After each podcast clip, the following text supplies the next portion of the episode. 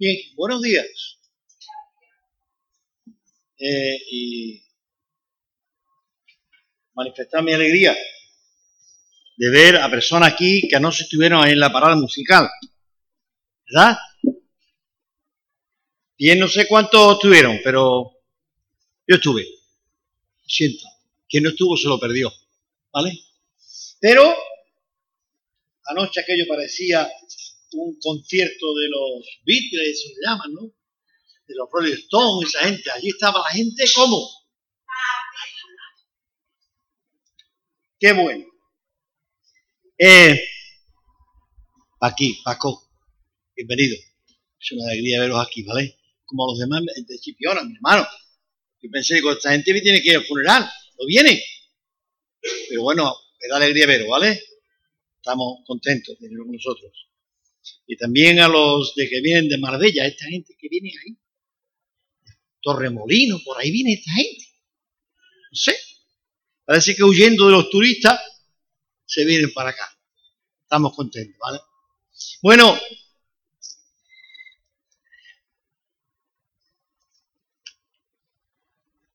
no sé, y creo que sé, pero por si no,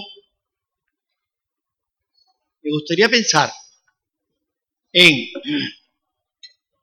la persona del Espíritu Santo.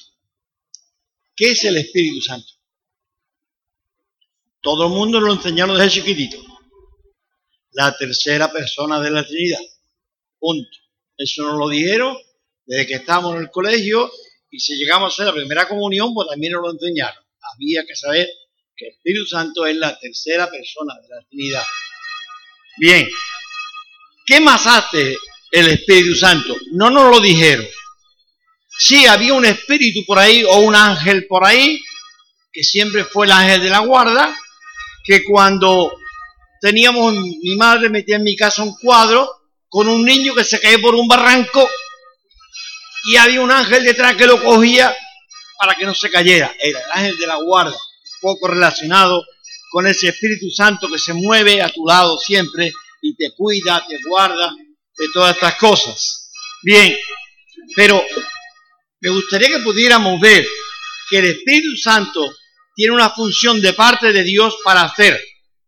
Y no es simplemente esas cosas tan elementales como a veces tenemos, o nos han dicho o nos enseñaron. Bien, tampoco tenemos que caer en el otro extremo de que el Espíritu Santo lo hace todo y anulando prácticamente a las dos primeras personas de la Trinidad.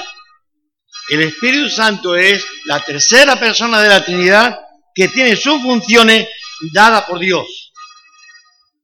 Jehová del Antiguo Testamento, Cristo en el Nuevo Testamento, Espíritu Santo, Dios hace todas las cosas, Cristo viene a revelarnos todas las cosas que el Padre hizo y ahora el Espíritu Santo viene a revelarnos y recordarnos todo lo que Cristo hizo. Funciones acabadas. Así es que si tenemos hoy a Dios en nuestras vidas, seguro que tenemos con Él a quién más? Al Espíritu Santo y tenemos a Cristo, tenemos los tres. Jesús dijo, yo voy a estar con vosotros todos los días hasta el fin del mundo. Pero luego dice que yo enviaré al Espíritu Santo en mi lugar. Son funciones distintas. Bien, eh, no quiero hacer ninguna ilustración para no caer en el error, pero sí, cuando hablamos de Juan 16, que ya ha leído nuestro hermano Pedro, ¿eh? Pedro. Bien, gracias por haberme hecho la copia que mi máquina se les faltó una tinta y se quedó ahí. Bien, la conversación más larga y más íntima que tiene Jesús con sus doce discípulos es esta. Antes quiso hablar con otros. Juan. Se me había olvidado. Eh, la conversación más larga que Jesús tiene con sus discípulos en una intimidad máxima porque en otro momento quiso, cuando alimentó a cinco mil, se fue a otro lado, lejos con sus discípulos, dice, para descansar. Y sin darse cuenta se le colaron allí cinco mil personas. Y de descanso, nada. Le estuvo predicando todos los días, enseñando y ya por la tarde, encima multiplicó panes para darle de comer a cinco mil. Así que en estos momentos Jesús está recluido en el aposento alto con sus doce discípulos. No hay trece.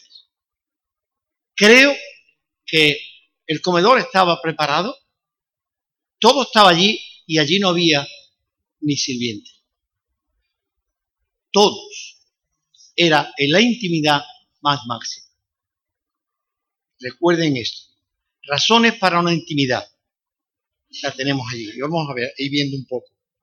Bien, capítulo 13, no se lo pierdan. Capítulo 13, Juan nos dice que Jesús se sienta con sus discípulos para comer la cena.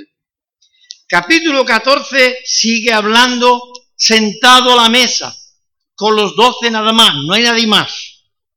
Capítulo 15 sigue hablando con ellos, dándole las últimas instrucciones, diciéndole que yo soy la vid y vosotros los pámpanos.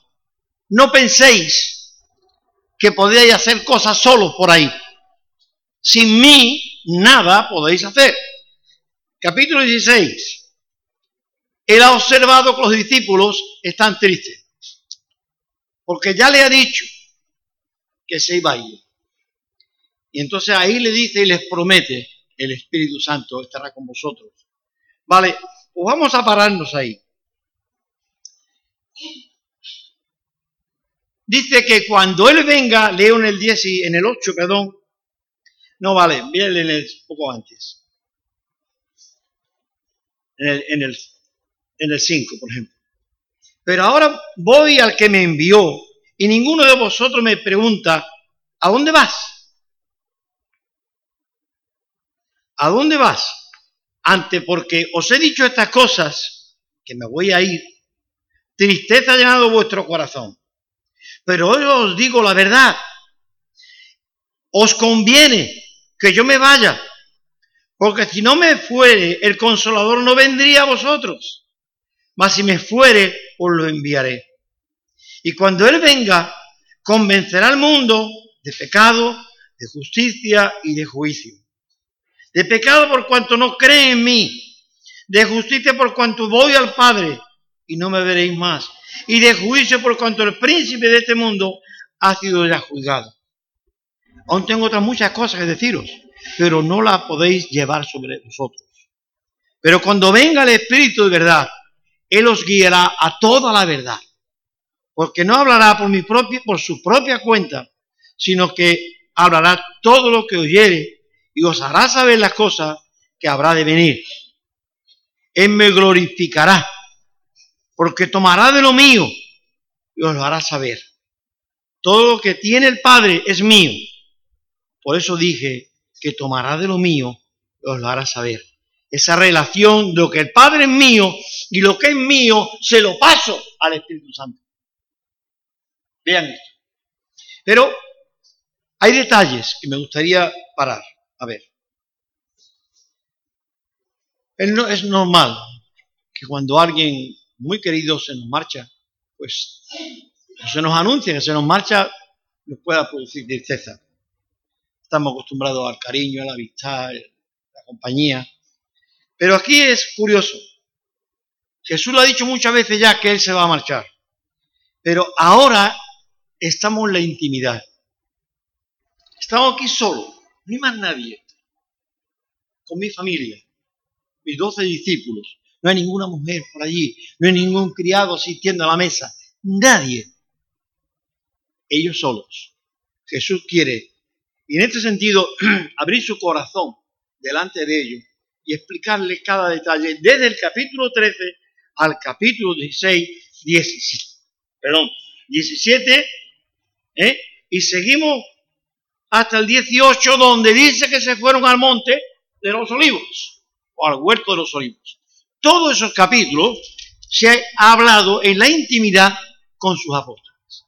Bien, él ha buscado la intimidad con ellos pero esto es resultado de una intimidad que ya hubo en Egipto hace muchos años, donde la familia, la familia se reúnen para comerse un cordero, ilustrando el cordero de la liberación de Egipto.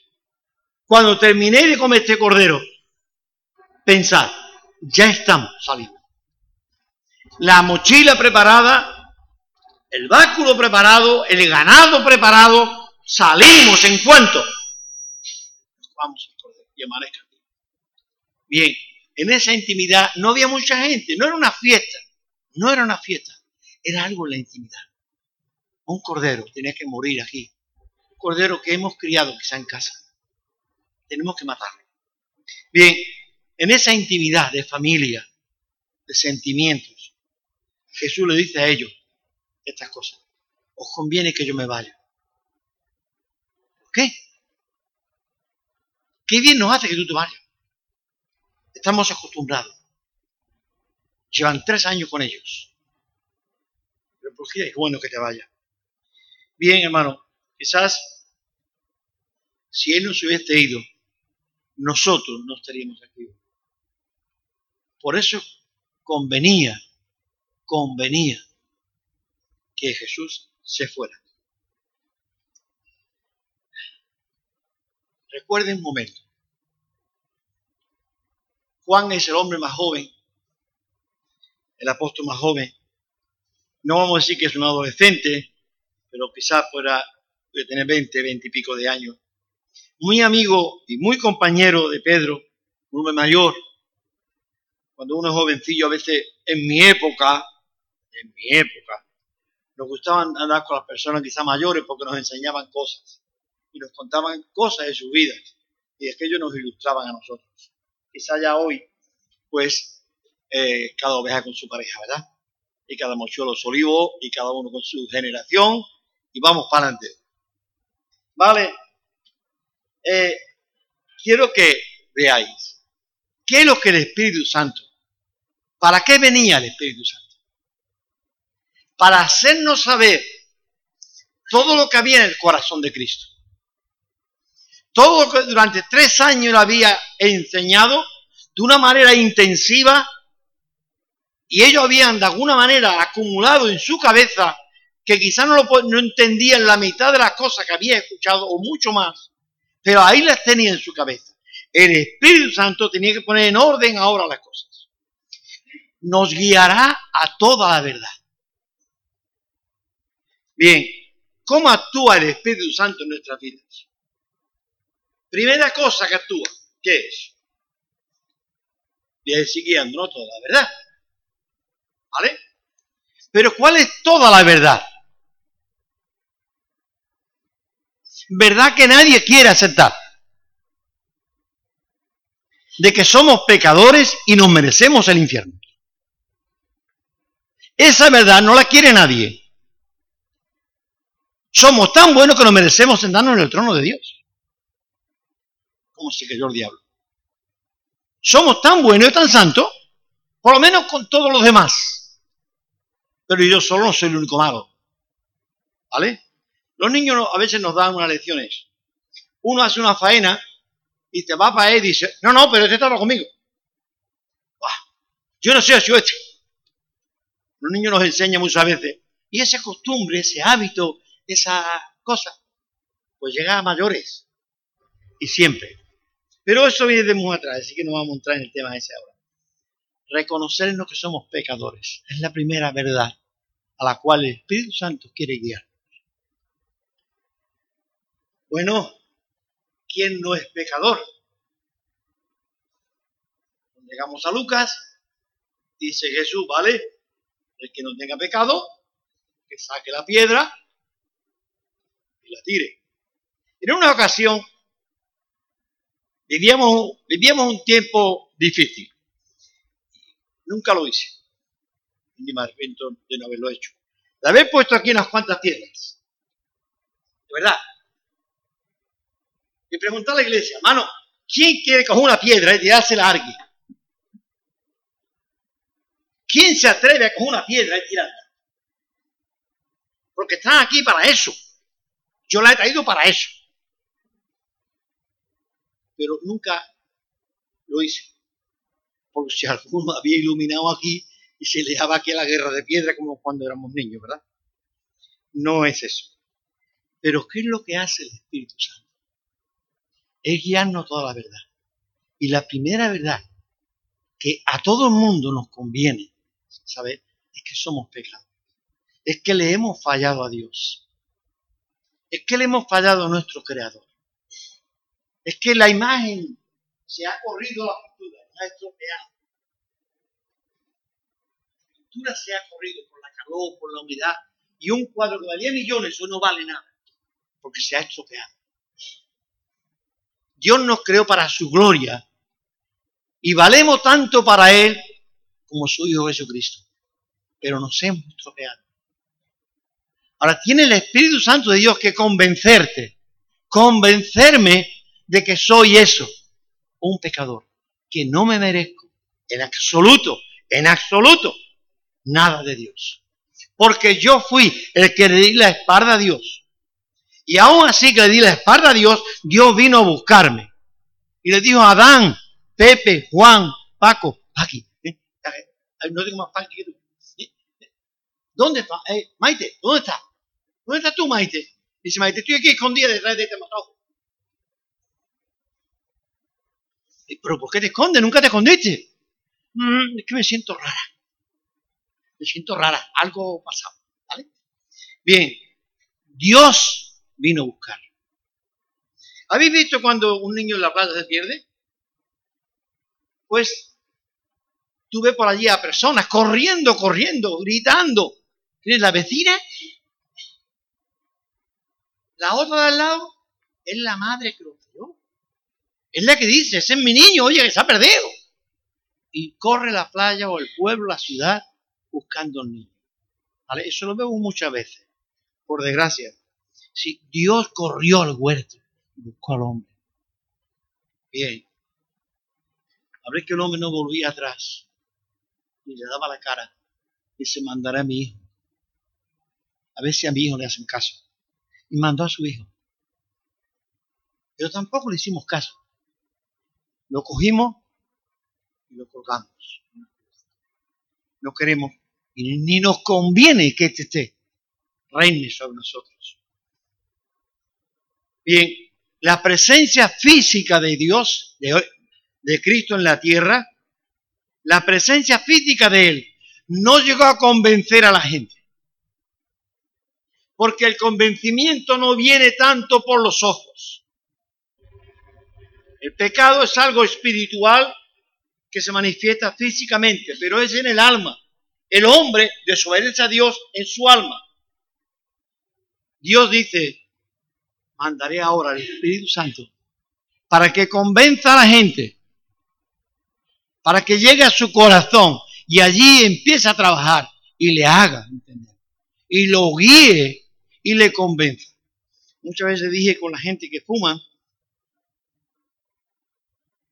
por mucho que yo te lo diga, tú no vas a dejar tabaco. Te vas a esconder por ahí y vas a fumar. No vas a fumar delante mía, claro.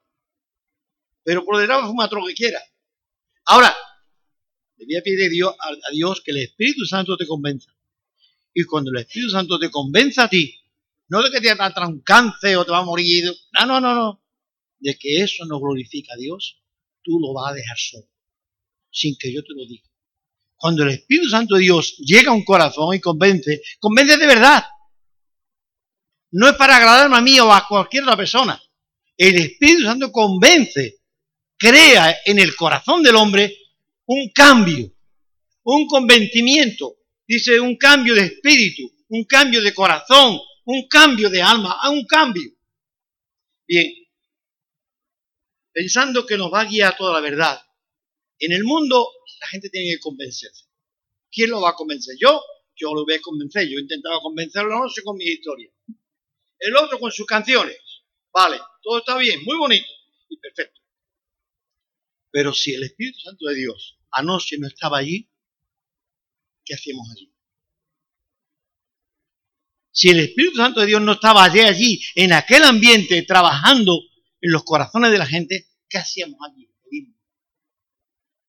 Y gastarnos un tiempo y un dinero.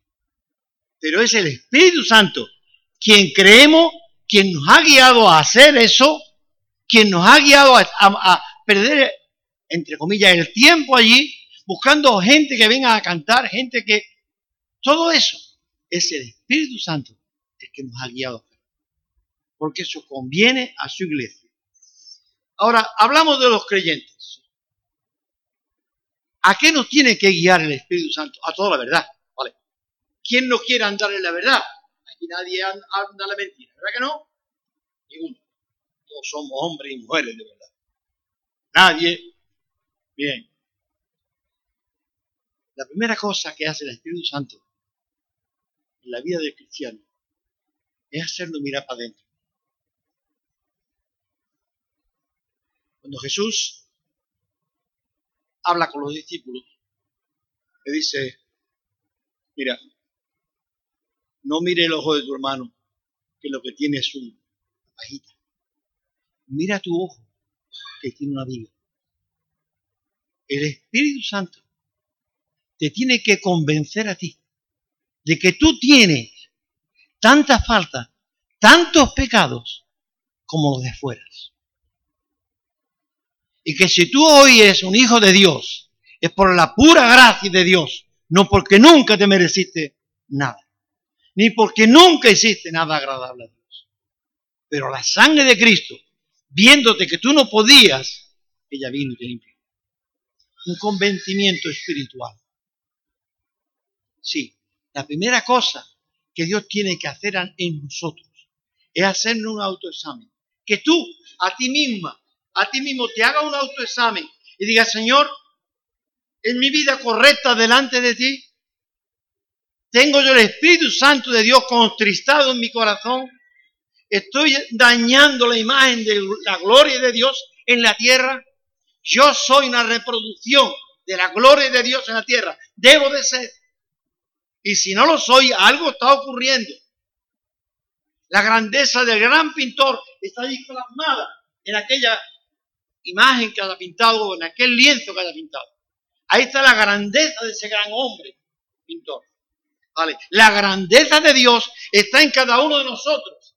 Si dejamos que Dios haga la obra y su Espíritu Santo en nosotros. Sí. Puedes seguir siendo como eres, parecerte lo que te parece, ser de la cultura que sea o del país que sea. Pero ahí Dios quiere en ti manifestar su gran gloria, su gran poder, su gran habilidad. Bien, el grupo que anoche nos cantaba, que viene de Chiclana, ellos son de la etnia gitana, y hablando con ellos, casi todos venían de un pasado, sino ellos, su hermana, su hermano, el mismo pastor que nos hablaba, habían tenido problemas con drogas, conflicto, con muchas cosas. Y buscó a Dios, y Dios le habló. Bien, cuando anoche yo hablaba con el delegado, me decía, esta gente, esta gente llega, transmite. Yo le dije, ¿sabe por qué? Porque están cantando sus propias experiencias. La liberación de Dios en su vida por el Espíritu Santo es lo que están cantando. No están cantando una canción cantada de Marco Witt, canta muy bien. Stevie Green era otro, que ya ustedes no, no conocen. ¿Verdad? Su tiempo, qué bonito. No, no, no. Ellos cantan su propia experiencia. ¿Vale? Bien, con esto quiero decir que si el Espíritu Santo de Dios no te convence a ti como creyente de que tú eres una pecadora o un pecador, que por la pura gracia de Dios tú estás siendo o has sido liberada, no estás actuando bien. Gracias a Dios cada día, porque Dios te mantiene en su gracia, en su mano. Y cada uno de aquellas personas que entregan su vida a Cristo, Dios la toma en su mano y dice o hace esta reflexión, mías son. ¿Y qué más? Y nadie me la va a arrebatar de mi mano. San Pablo, habiendo tenido una vida tan conflictiva como tuvo, él dijo, ¿quién nos separará del amor de Cristo? Venga, lo que venga, nadie nos superará. Pero nos vamos a encontrar mucho más atrás a un gran hombre que anoche lo cantaba eh, Agustín Imame. Aunque un ejército, ¿quién decía esto? Acampe contra mí, yo no temeré. Sí, esa convicción profunda, hermano, esa es la que el Espíritu Santo nos tiene que guiar, nos tiene que llevar a una convicción profunda de que Dios está ahí contigo. Y si no hace más cosas, es porque no te pone a disposición de Dios. Porque el Espíritu Santo nos quiere enseñar todo lo que Dios tiene a través de la persona de Cristo. Y en Cristo dijo el apóstol Pablo que habita corporalmente que toda la plenitud, no la diga, la plenitud de Dios. Todo el poder de Dios estaba concentrado en la persona de Cristo. Y todo ese poder está a disposición del Espíritu Santo para que tú lo uses y yo lo use. Si así no es, el Espíritu Santo es un cuento. Es un cuento. A menos que tú digas, Señor, de verdad, si estás ahí y tu Espíritu Santo dice eso, Cristo y yo, Padre, haz lo que quieras. Úsame. Pablo dijo que la expresión que tanto a veces repetimos. ¿Cuál fue la expresión de Pablo? Cuando Jesús se apareció en el camino de la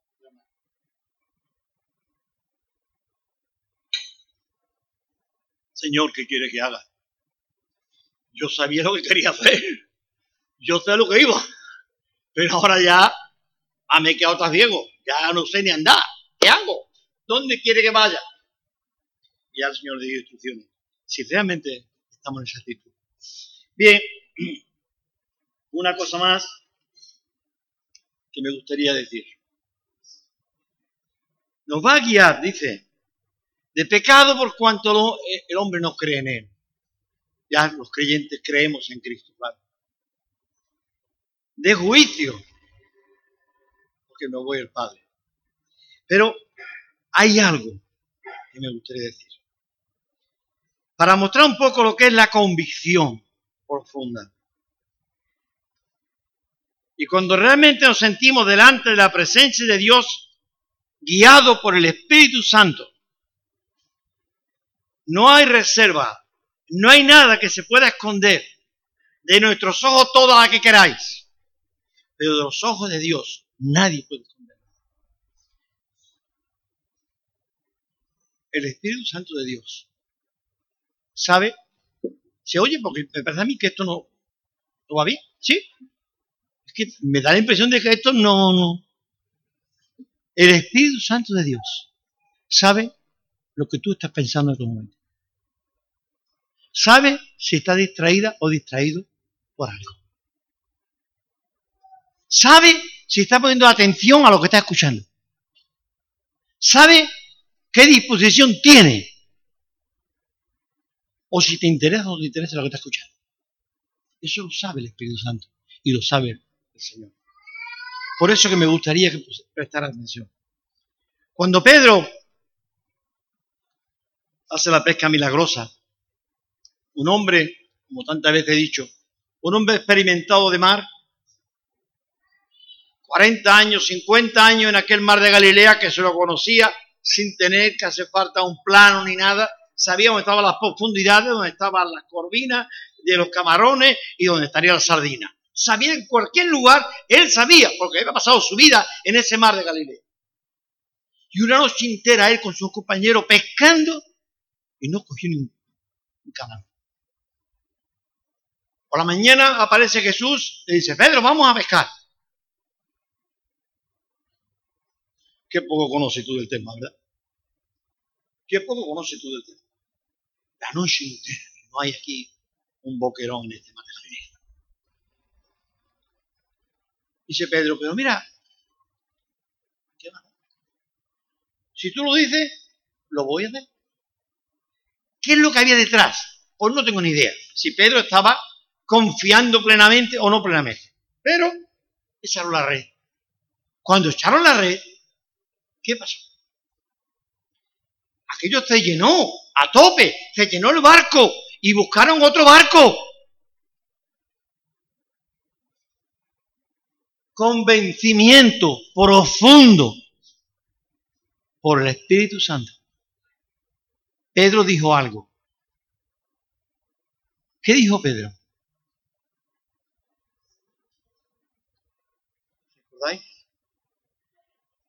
Ante la grandeza, esa majestuosidad de Dios. Porque tú eres el que conoce. ¿Quién te ha enseñado a ti que eres un carpintero de Nazaret? ¿Quién te ha enseñado a ti dónde estaban los pecados? ¿Y qué ha ocurrido o qué tú has llamado todo el pecado aquí ahora? Tú eres lo más grande. Y puso de rodillas y dijo, apártate de mí, Señor, santidad absoluta, porque yo soy un miserable pecador. Y tú no puedes estar la mía, porque yo no puedo estar la tuya. Esa majestuosidad de Dios, ese poder de Dios, esa grandeza de Dios, en la que tiene que guiarnos el Espíritu Santo cada día a cada uno de nosotros, a ver la obra de Dios, cuando Dios hace esa mañana bonita, o esos atardeceres bonitos, o esos días preciosos, como el de ayer y de antes de ayer, y todos los días del año es darle gracias a Dios, Señor. Yo soy un miserable y no me merezco esto. ¿O no lo, o no lo merecemos? Claro que sí, hombre, no tendremos que merecer, ¿no? ¿Qué nos merecemos? Si hemos ofendido al autor de la luz, si hemos ofendido al autor de la creación, si hemos ofendido al que hizo las aguas, hizo el oxígeno y ha hecho a cada uno de nosotros, si le hemos fallado, ¿qué nos merecemos? Bien, esa es la primera reacción de Pedro.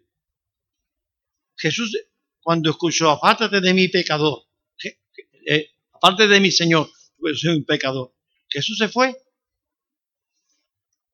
se quedó con Mahana, porque Pedro estaba viendo la grandeza y Dios estaba viendo cómo Pedro se sentía. Pero hay otro detalle más, me gustaría ver también, antes de ir más adelante.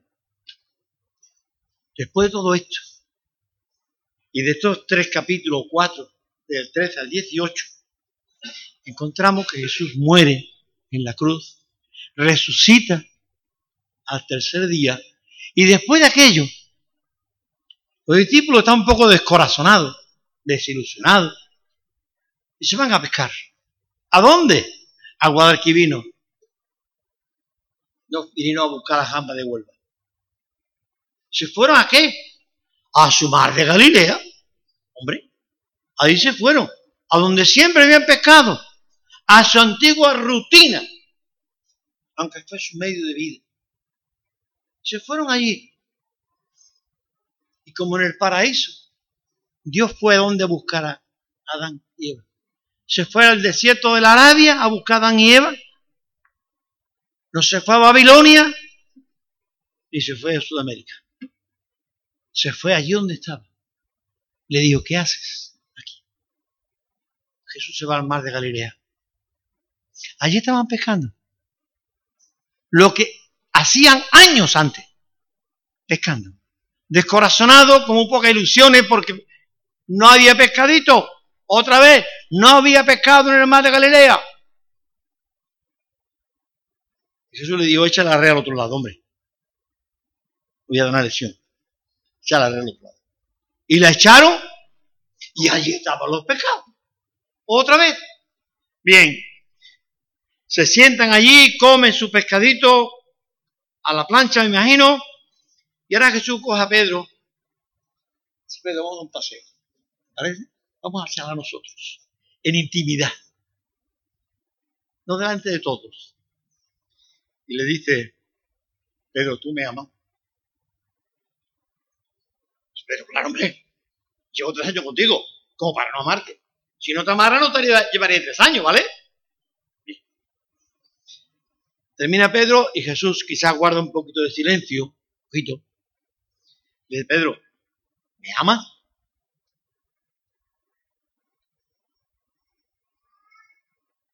Pedro agacha la cabeza, seguramente, y dice, bueno, Señor, tú sabes que te amo.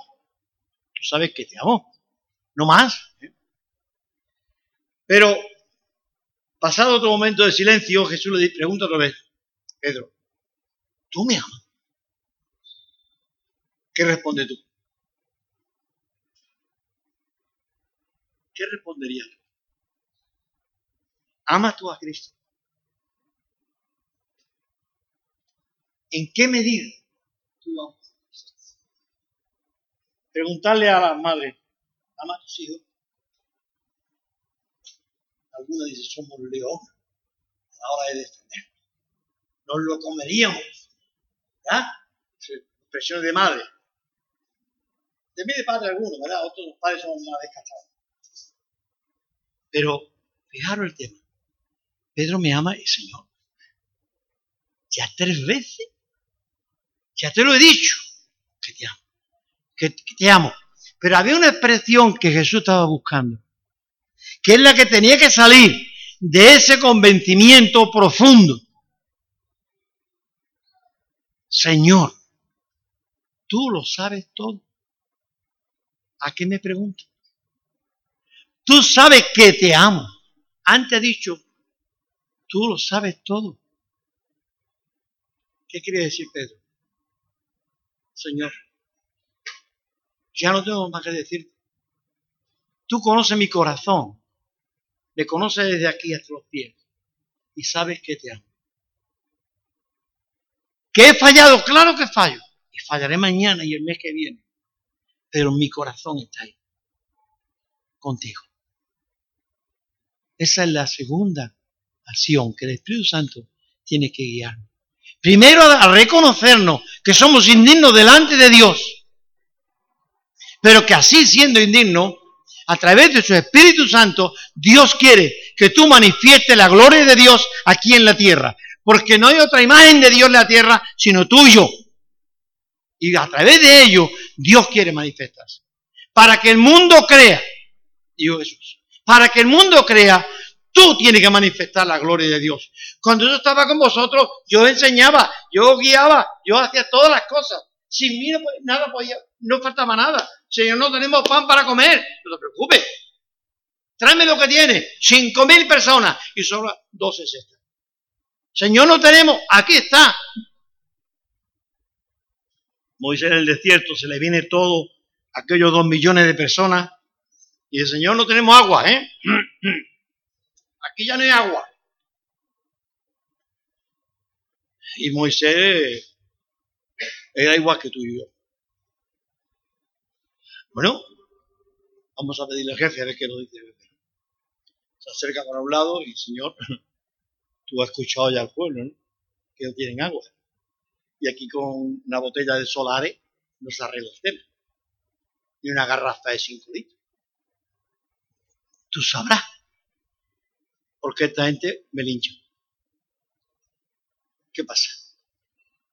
Yo le dijo, vete a esa roca, a esa peña, seca, seca, seca, con miles de años allí, en un desierto.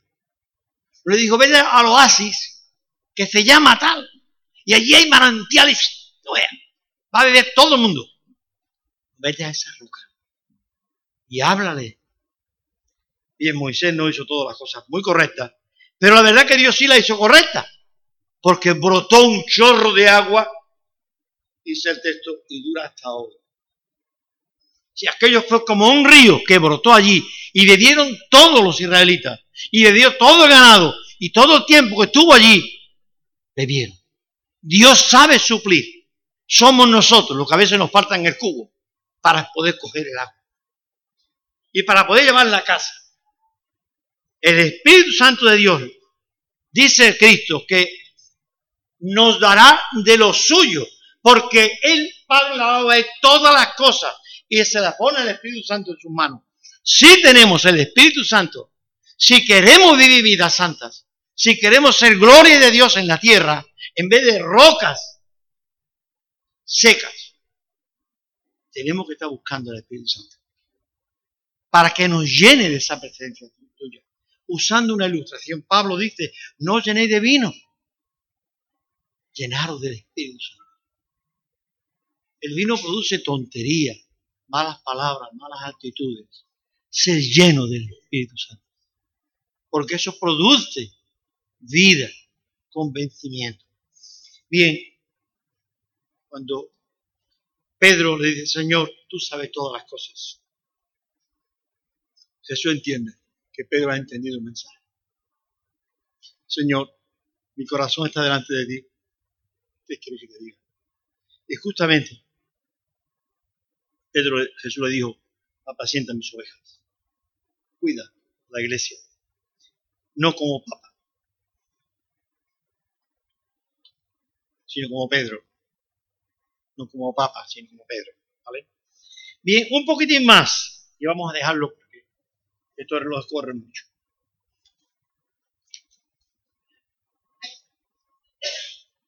Nunca hubo un tiempo en la historia como los que estamos viviendo aunque el tiempo en la historia se repite continuamente, la historia es la misma siempre. Y por eso es bueno conocer nuestro pasado para no caer en el mismo error, ¿vale? Cuando se nos olvida que había una piedra en la calle, ¿qué nos pasa? Que volvemos otra vez al mismo sitio. Cuando se nos olvida que el escalón es más alto de lo normal, ¡buah! nos caemos, ¿vale? Es decir, no nos olvidemos de los errores del pasado no para disfrutar con ellos, sino para darle gracias a Dios porque nos libró.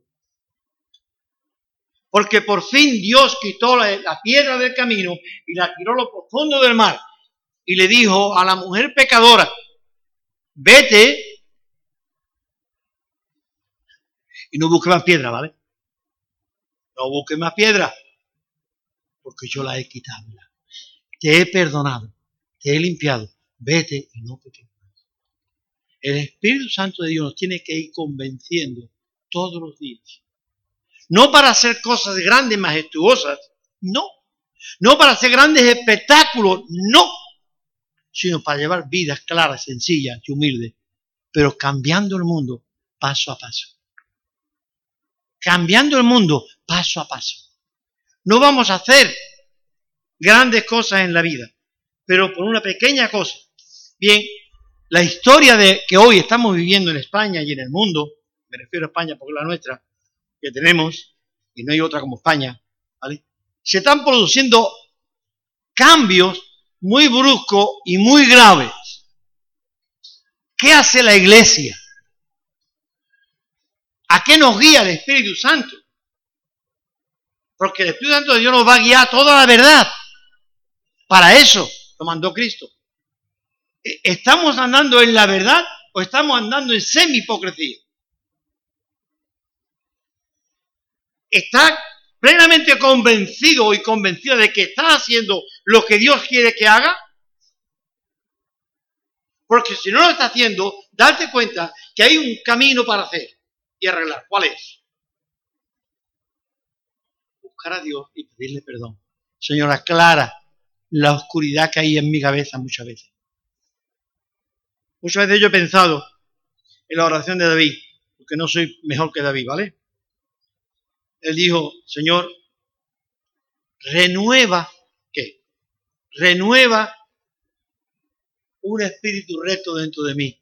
Si quítame este espíritu que hay en mí, que a veces me lleva a ponerme en la azotea y mirar que no debo de mirar, quien me lleva a quedarme en mi casa, porque es más cómodo quedarme en mi casa que irme con mi ejército a la batalla, que me guía a tramar todo un esquema, como nos predicaba el otro día nuestro hermano Juan, de cómo hacer que esa mujer que está embarazada, cargarle el, mochuelo al, marido.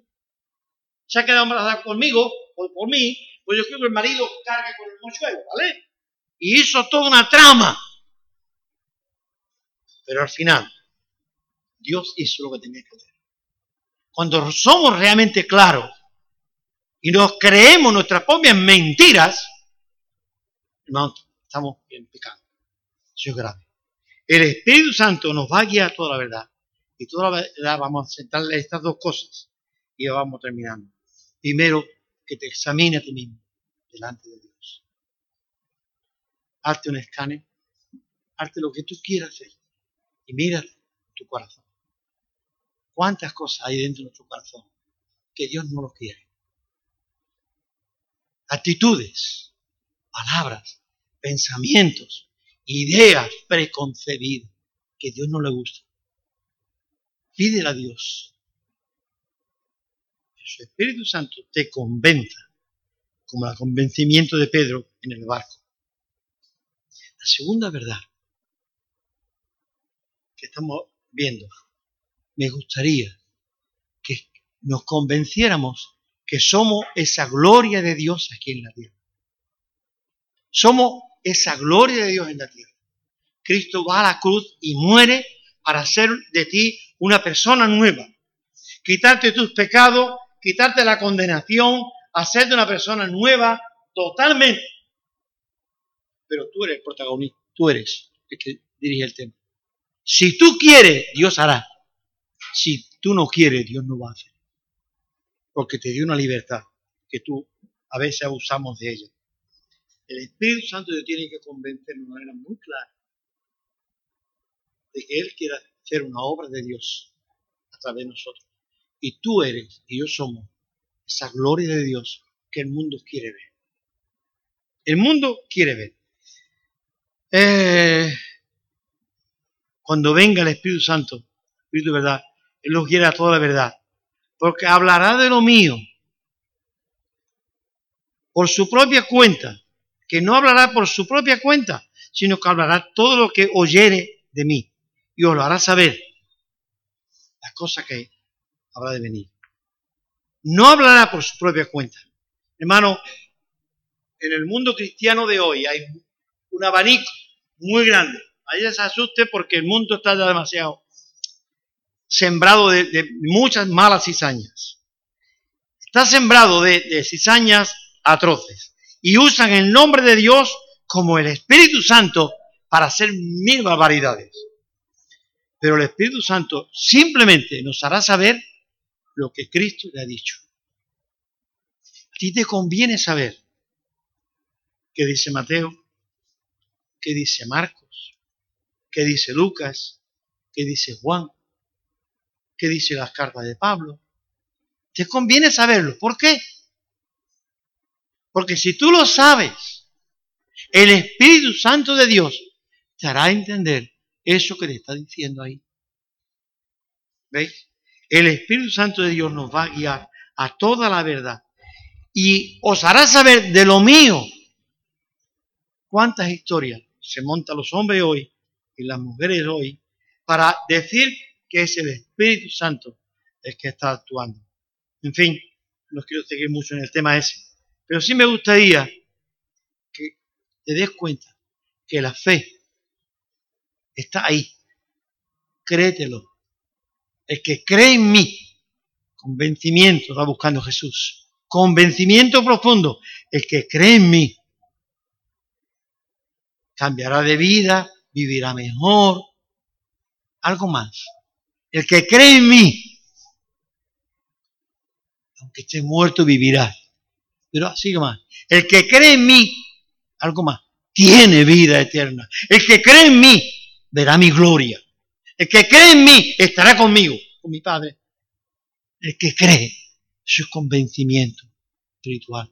No convencimiento porque yo esté hablando o diciéndolo hoy, sino porque tú dejes que hoy aquí y ahora, el Espíritu Santo hable a tu corazón.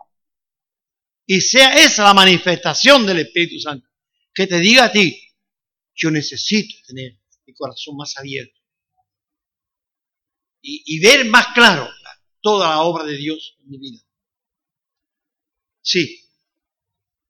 Dice que los cielos cuentan la gloria de Dios y el firmamento anuncia la obra de su mano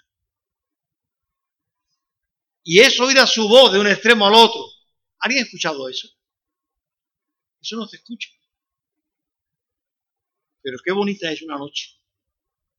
Esa de verano, que tumbas panza arriba, en el césped si lo tiene, o en la arena de la playa, o en donde tú quieras. Como hacíamos cuando chicos, en la era, nos tirábamos allí panza arriba, ir mirando las estrellas y a contar estrellas. Podemos contar estrellas no sé cuánto llegábamos, pero ahí Qué bonito era aquello. La gloria de Dios. Cada estrella con su nombre propio. puesta en el lugar que Dios la puso hace millones y millones de años. Ahí están. Y obedecen. Y nos puso a nosotros en un lugar tan maravilloso. Y la fastidiamos. Dijimos, no queremos que este reine sobre nosotros. Pero alguien dijo, este es el verdadero Hijo de Dios. Quien menos tenía que decirlo. Quien no pertenecía al pueblo hebreo. Quien no le correspondía. Y es el que estaba llevando a cabo la ejecución. Verdaderamente, este es el Hijo de Dios. Mano, convencimiento profundo. Que había visto ese hombre horas, horas nada más en la persona de Cristo. Que hemos visto nosotros en la persona de Cristo y en la obra del Espíritu Santo en nosotros por 50 o 60 años que yo llevo ya en los caminos del Señor. ¿Qué he visto? Que no me empuje a seguir y que no me haga tirar más atrás. Es la obra del Espíritu Santo. Deja que el Espíritu Santo trabaje en esta mañana y te convenza de tres cosas, nada más. No tiene que convencer mucho más. ¿De qué? A ver si me lo recordáis. Está por ahí en un versículo, ¿vale? De pecado, de justicia y, igual la otra, vamos a ver, se me olvida. De juicio. ¿Tú ves eso es lo peor? Que vayamos a juicio, ¿cómo saldremos? Depende del abogado que tenga. Si el abogado es bueno, ¿eh? nos hemos traído uno de Galicia. Estos son los mejores. Nos hemos traído uno de los mejores. Nos hemos ido con la operación que tengo, me que tengo cáncer, me he ido a, a, a Houston, no sé a qué estado es donde iban la gente. ¡Ah! Pero al final se muere.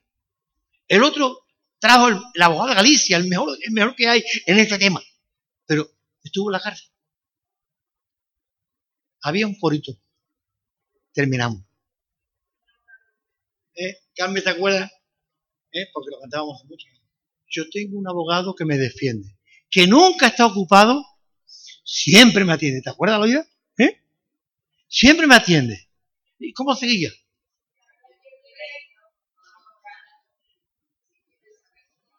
Si quieres saber su nombre, Jesús se llama. Ea.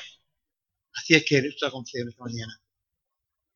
Busca a Jesús, su tu abogado, y su Espíritu Santo que está ahí entre tú y Él. Y te está llevando y trayendo convenciéndote de todo. ¿Verdad? Mano, perdona, me he pasado un poco del tema o del tiempo. Vamos a orar, Señor, ¿vale? Y Dios, en esta mañana hemos estado hablando de tu Espíritu Santo. Queremos, mi Dios, que cada uno de nosotros podamos salir de aquí convencidos por tu Espíritu Santo. No por cada uno de nosotros, sino porque tu Espíritu Santo ha hecho la obra en el corazón de cada uno de nosotros. Yo no me quiero convencer de manera religiosa. Yo me quiero convencer porque tú me convences. Señor, ayúdame a glorificar. A glorificar a tu Hijo Jesucristo. A glorificar tu nombre. Señor, te adoramos, Padre Santo. Ven a nuestros corazones, llénanos, Señor, de tu presencia. Espíritu Santo, ayúdanos para glorificar al Padre. En el nombre de Jesús. Amén.